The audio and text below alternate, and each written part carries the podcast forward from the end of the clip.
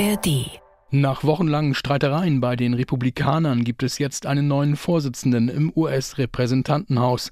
Mike Johnson heißt er, ist 51 Jahre alt und glühender Anhänger von Ex-Präsident Trump. Er ist dritter Mann im Staate nach US-Präsident Biden und seiner Vizepräsidentin Harris. Johnson gilt als erzkonservativ. Er lehnt Schwangerschaftsabbrüche ab, ist gegen die gleichgeschlechtliche Ehe. Immerhin ist der Kongress nach fast einem Monat Stillstand jetzt wieder handlungsfähig. Aber was will Johnson erreichen?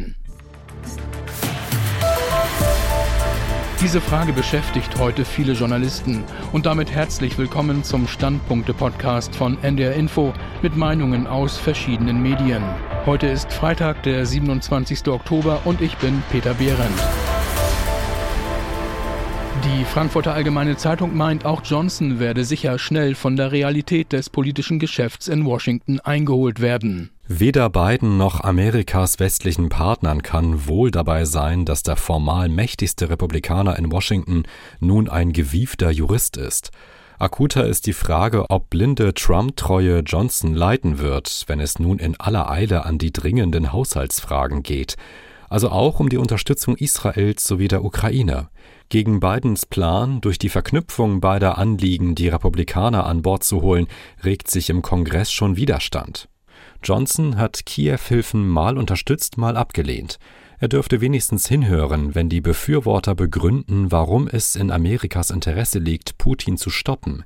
Bestenfalls sind die lauten Trumpisten für den Moment beseelt genug von ihrem Sieg über das Establishment, dass sie dem neuen Speaker ein bisschen mehr Leine lassen. Und damit zu Doris Simon vom Deutschlandfunk. Sie findet, die Amerikaner sollten sich zunächst ein eigenes Bild von dem noch ziemlich unbekannten Johnson machen. Nach drei Wochen Selbstzerfleischung genießt der neue Vorsitzende für den Augenblick einen Vorschuss an gutem Willen in der Republikanerfraktion. Aber es ist überhaupt nicht ausgemacht, dass Johnsons Magerreferenzen die Hardliner stillhalten bei den anstehenden harten Verhandlungen. Transatlantiker gegen America First Republikaner bei den Ukraine-Hilfen, Radikale und Ultrarechte, die mit der Sense den US-Haushalt kürzen wollen gegen diejenigen, die nicht jede Sozialleistung gleich für Sozialismus halten. Mike Johnson hat bisher vor allem im Hintergrund gearbeitet. Als Speaker wird er nun in aller Öffentlichkeit zeigen müssen, was er kann und wie er sein neues Amt ausfüllen will.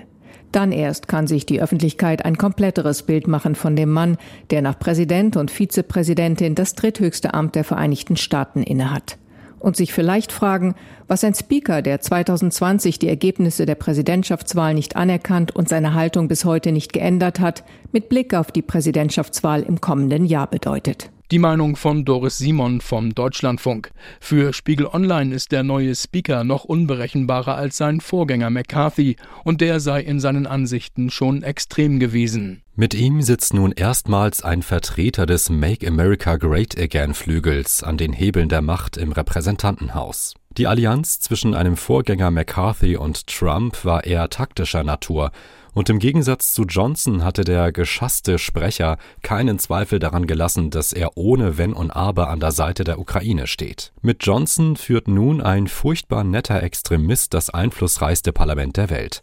Ein Mann, der zwar im Ton verbindlich ist, aber womöglich keine Skrupel kennt, die Verfassung zu biegen, um Trump den Weg an die Macht zu ebnen. So gesehen ist es kein Wunder, dass der Ex-Präsident in den höchsten Tönen von Johnson spricht. Jeder mag ihn, alle respektieren ihn. Im Podcast von Zeit Online schätzt US-Korrespondentin Johanna Roth Mike Johnson als einen unauffälligen Hardliner ein, der enorm viel Macht hat und diese auch in seinem Sinne nutzen wird. Macht hat er vor allem dadurch, dass der Kongress ja die Hoheit über die, die Staatsausgaben hat. Ohne den geht nichts in Sachen weiterer Ukraine-Hilfspakete zum Beispiel.